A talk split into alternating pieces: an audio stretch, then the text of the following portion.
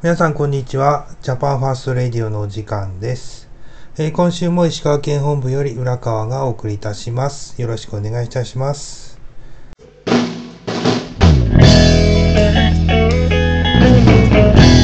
このやるせない世の中でこの放送は日本第一党北信越の提供でお送りいたします。この理不尽な世の中で何を信じてまあ最近の話題は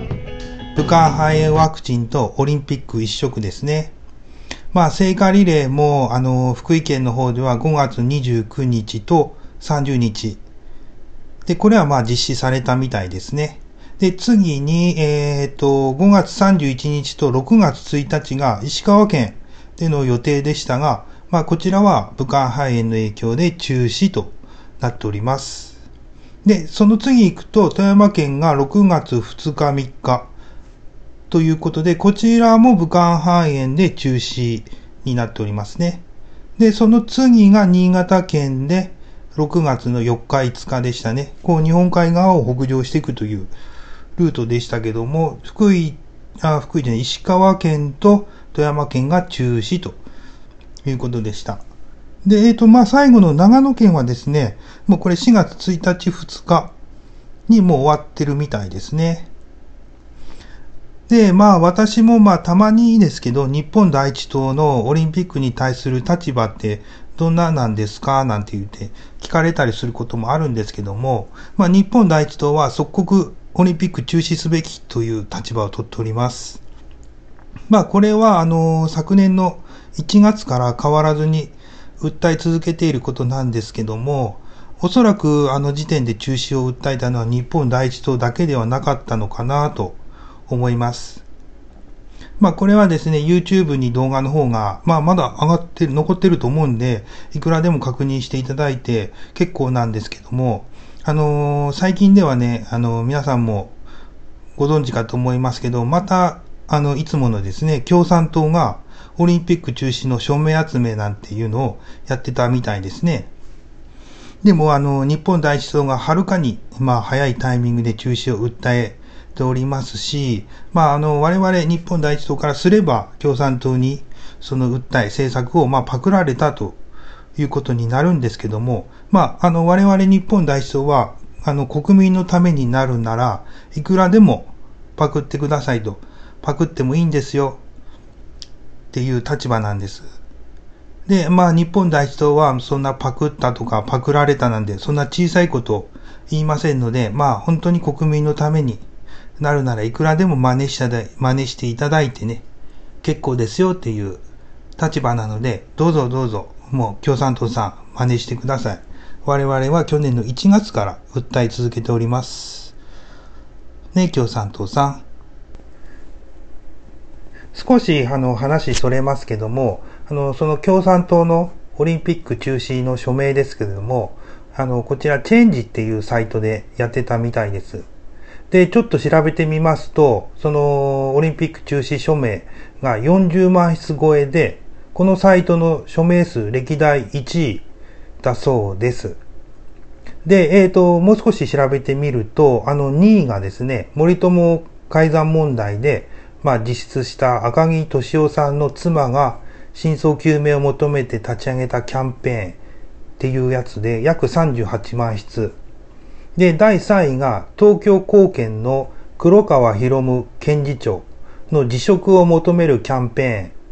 ていうやつで、まあこれが35万筆らしいので、まあ40万、38万、35万と、まあ似たような数字が並んでいるところなんですけども、まあおそらく私が思うに、これ同じ共産党系の人たちが、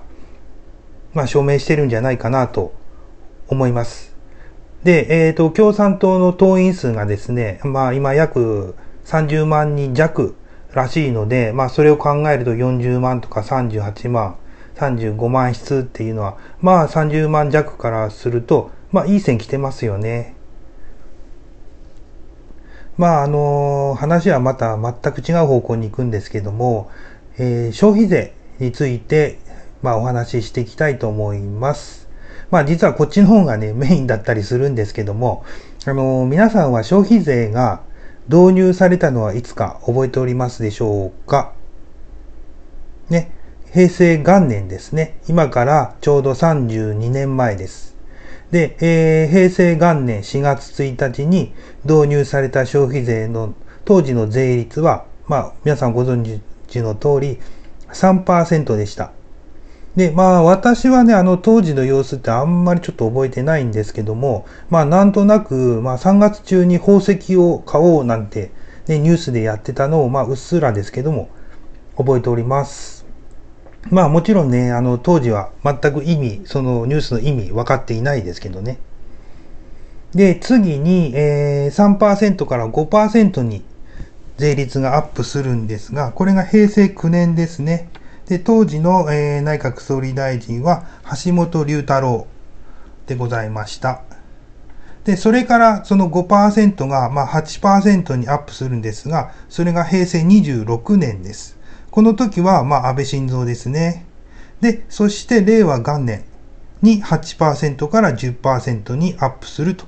いうことで、これも、安倍晋三が総理大臣やっております。で、まあ、歴代総理大臣で消費税も、消費税率をですね、まあ、2度にもわたってアップさせたのは、もう安倍晋三ただ一人ということになりますね。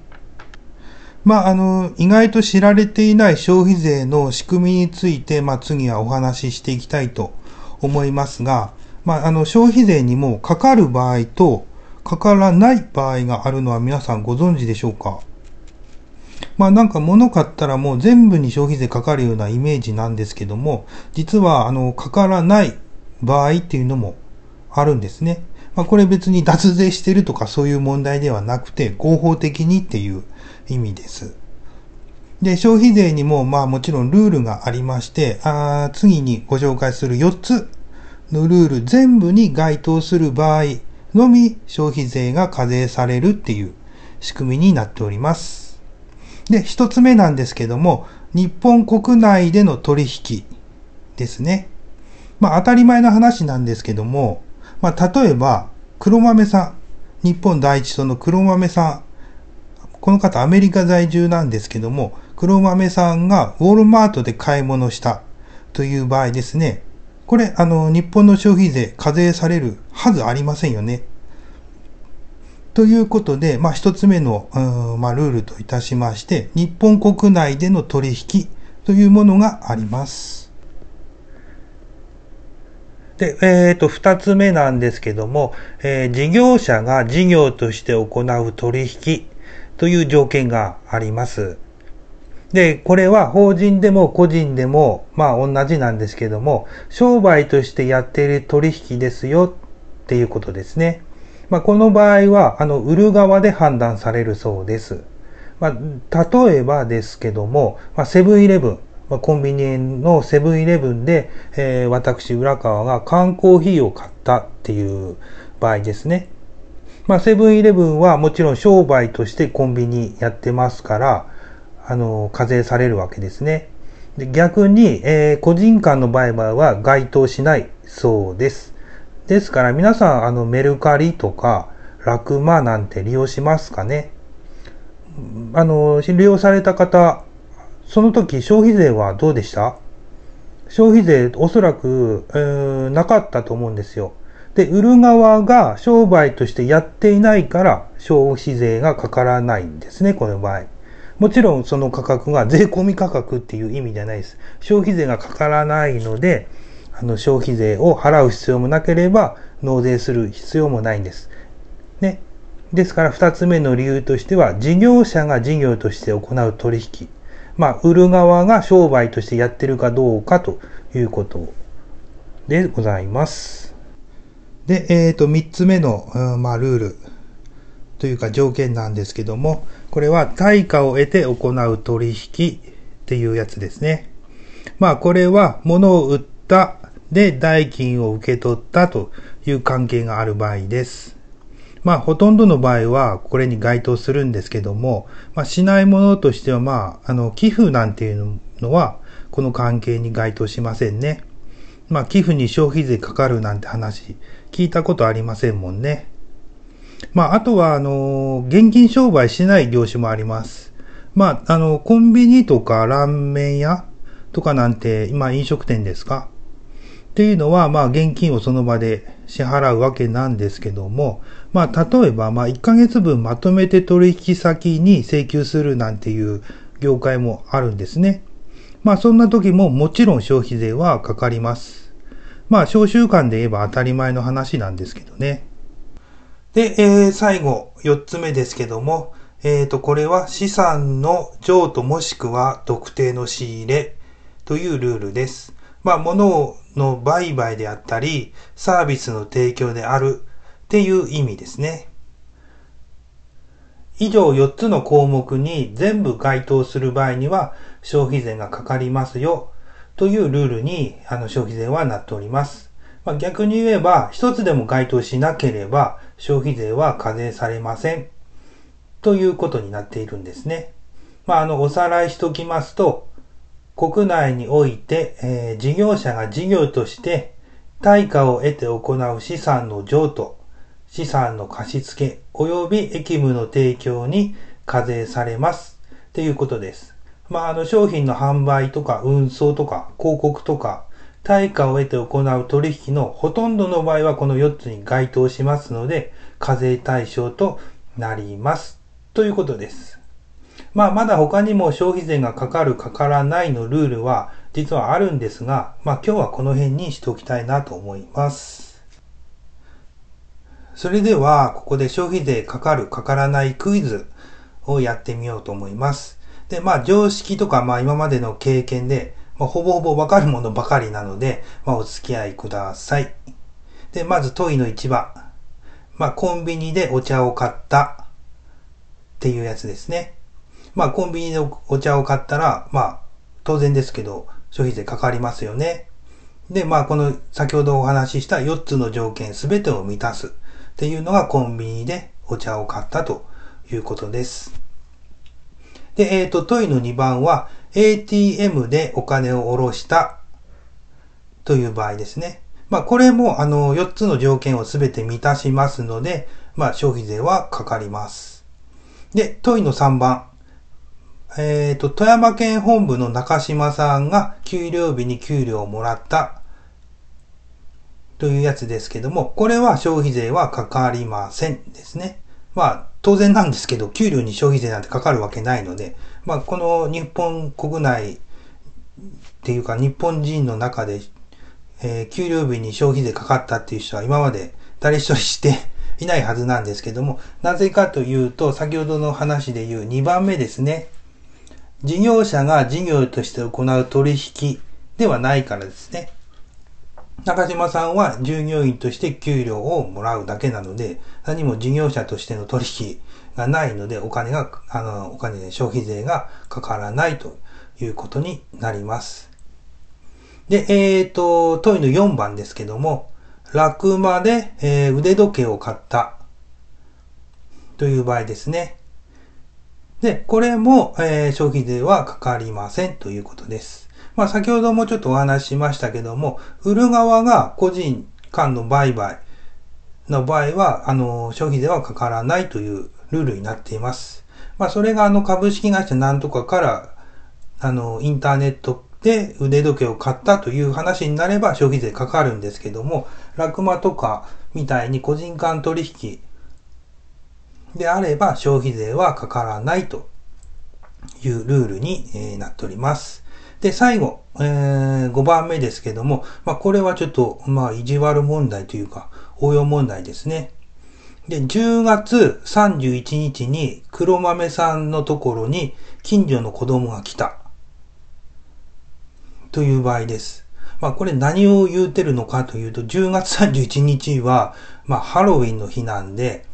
まあ、ハロウィンって言えば近所の子供が、なんか、アメちゃんとか、クッキーとかですか、を近所の、あの、集団で回って、もらうという、そういう、なんか、風習みたいのが、まあ、あるらしいです。まあ、日本には、まあ、違うハロウィンの文化が、文化というか、まあ、仮装して騒ぐ日みたいになってますけども、まあ、本来ならばそういう時なんですね。で、あの、近所の子供が黒豆さんのとこに飴ちゃんもらいに来た。ということで、もうこれは、あの、消費税かかるわけありませんね。もちろんアメリカですし、商売でもないですし、ということで全く違います。で、えーこの問題の答えは消費税はかからないということですね。で、これ私も最近知ったんですけども、あの、ハロウィンって西洋の文化かなと思ったら違うみたいなんですね。あの、例えば、あの、フランスとかイギリスとかではハロウィンってそんなにないみたいです。ないっていうか、そもそもあの人たちの文化じゃないみたいです。アメリカとか、あの、カナダとか、北米だけの文化みたいです。で私も西洋の文化なのかなと思ってたんですけども、まあ、知り合いの外人の方に聞いたら、まあ、我々の文化じゃないから、よう知らんっていう、びっくりする答えが返ってきたので、その時、初めて知りました。日本第一党でも令和元年6月30日に消費税廃止を求める国民大行進と銘打ったデモを行いました。この時の主催は日本第一党婦人部です。まあ記録は YouTube とかで見ることもできるんですけどもやっぱりあの消費税に敏感なのは、まあ、我々みたいなおっさん世代よりも女性特に主婦の皆さんではないかなと思います。まあ、家計を預かる主婦の皆さんはやっぱりスーパーの半額シールとかにも敏感ですし、まあ、本当に毎日のことなので1円でも安くって考えるのがまあ普通だと思いますね。でまあ女性の皆さんはまあ政治とか経済のこととなると、まあ、拒否反応を示す方もまあ多いといえば多いんですけどもやっぱり一番身近な税金消費税について知ることでまあ、そこから政治とか経済に興味を持ってもらう良いきっかけになればいいんじゃないかなと思います。で、えー、と消費税廃止を訴える日本第一党も主婦の皆様よろしくお願いいたします。北信越よりジャパンファースト。ではまた皆様次回までさようなら。星に祈りを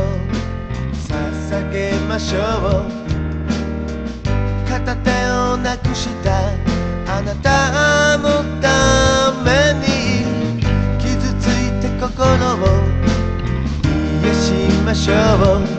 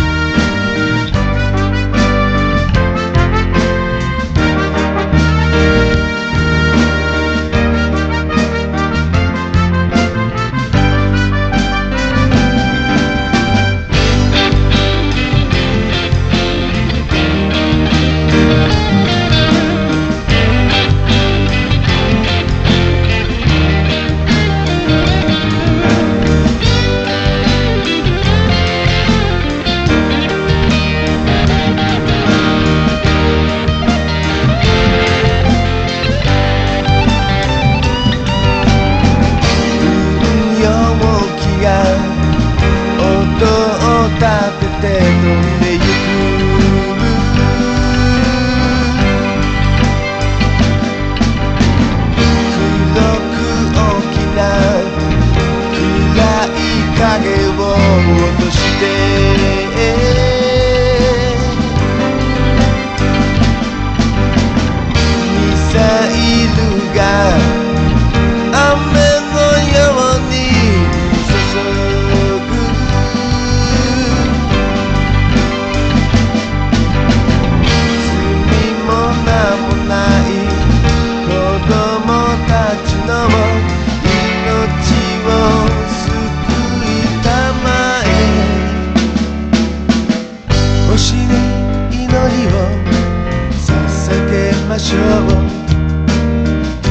片手をなくしたあなたのために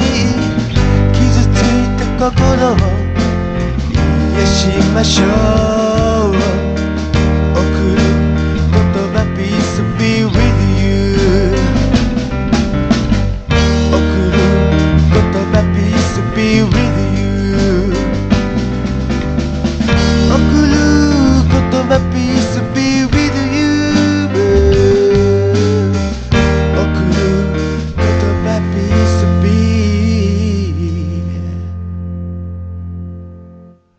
with you.